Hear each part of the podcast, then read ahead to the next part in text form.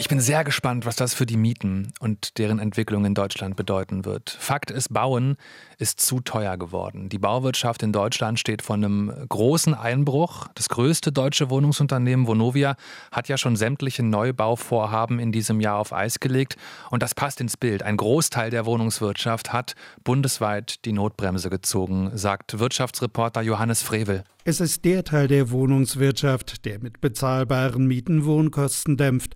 Rund 3000 landeseigene kommunale, genossenschaftliche, private und kirchliche Wohnungsunternehmen organisieren ihre Interessen im Bundesverband Deutsche Wohnungs- und Immobilienunternehmen GDW.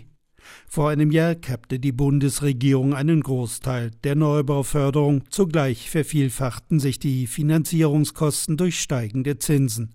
Es folgte ein weitgehender Planungsstopp für Wohnungen, für die eigentlich in diesem Jahr der Grundstein gelegt werden sollte, rechnet GDW-Präsident Axel Gedaschko vor. Das betrifft leider nicht nur Vonovia, sondern das ist ein Phänomen, was wir in ganz Deutschland haben. Erstens haben viele Unternehmen schon gar nicht mehr geplant. Aber von den Unternehmen, die ganz konkret geplant haben, die vielfach sogar schon Baugenehmigungen haben, haben gesagt, ungefähr ein Drittel der Wohnungen werden nicht mehr gebaut. Ein Drittel werden abgeblasen. Immerhin sollten zwei Drittel der Investitionen in neue Wohnungen in diesem Jahr ursprünglich noch starten. Doch wegen Baupreisteuerung und Förderabbau wird ein Gutteil dieser Bauvorhaben nun ebenfalls gestrichen. Und das Schlimme ist, wir wollen ja insbesondere bezahlbares Wohnen und bauen, dass auch 21 Prozent der geplanten Sozialwohnungen nicht gebaut werden, weil die Bedingungen so katastrophal mittlerweile sind, wir laufen kostenmäßig aus dem Ruder. Wenn wir jetzt eine Wohnung fertig bauen, landen wir zwischen 16 Euro netto kalt pro Quadratmeter und 20 Euro netto kalt pro Quadratmeter.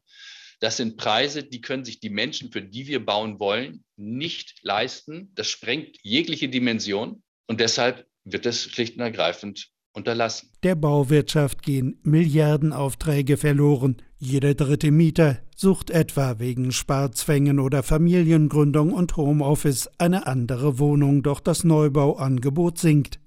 Bremsen ließe sich die Talfahrt allenfalls mit Zinsverbilligungen und Zuschüssen, die die höheren Baupreise auffangen.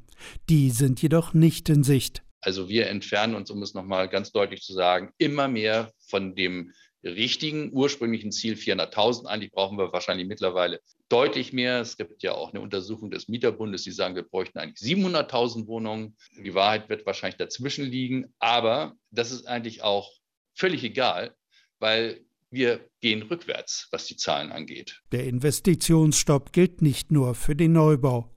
Auch die energetische Sanierung von Bestandswohnungen ist inzwischen weitgehend aufgeschoben worden, weil zu teuer. Ja, nicht bauen ist keine Lösung, aber es ist gerade schwierig, sagt Johannes Frevel über Planungsstopps im Wohnungsbau.